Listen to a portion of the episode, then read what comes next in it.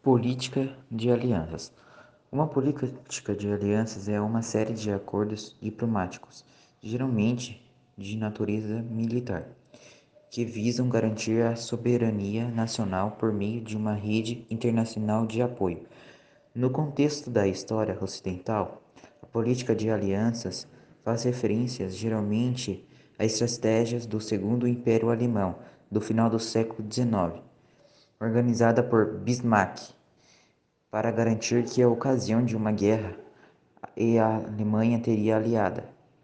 A política passou a ser repetida por outros países, como a França, Inglaterra e a Rússia, de modo a garantir que o mesmo tipo de segurança na ocasião de uma guerra.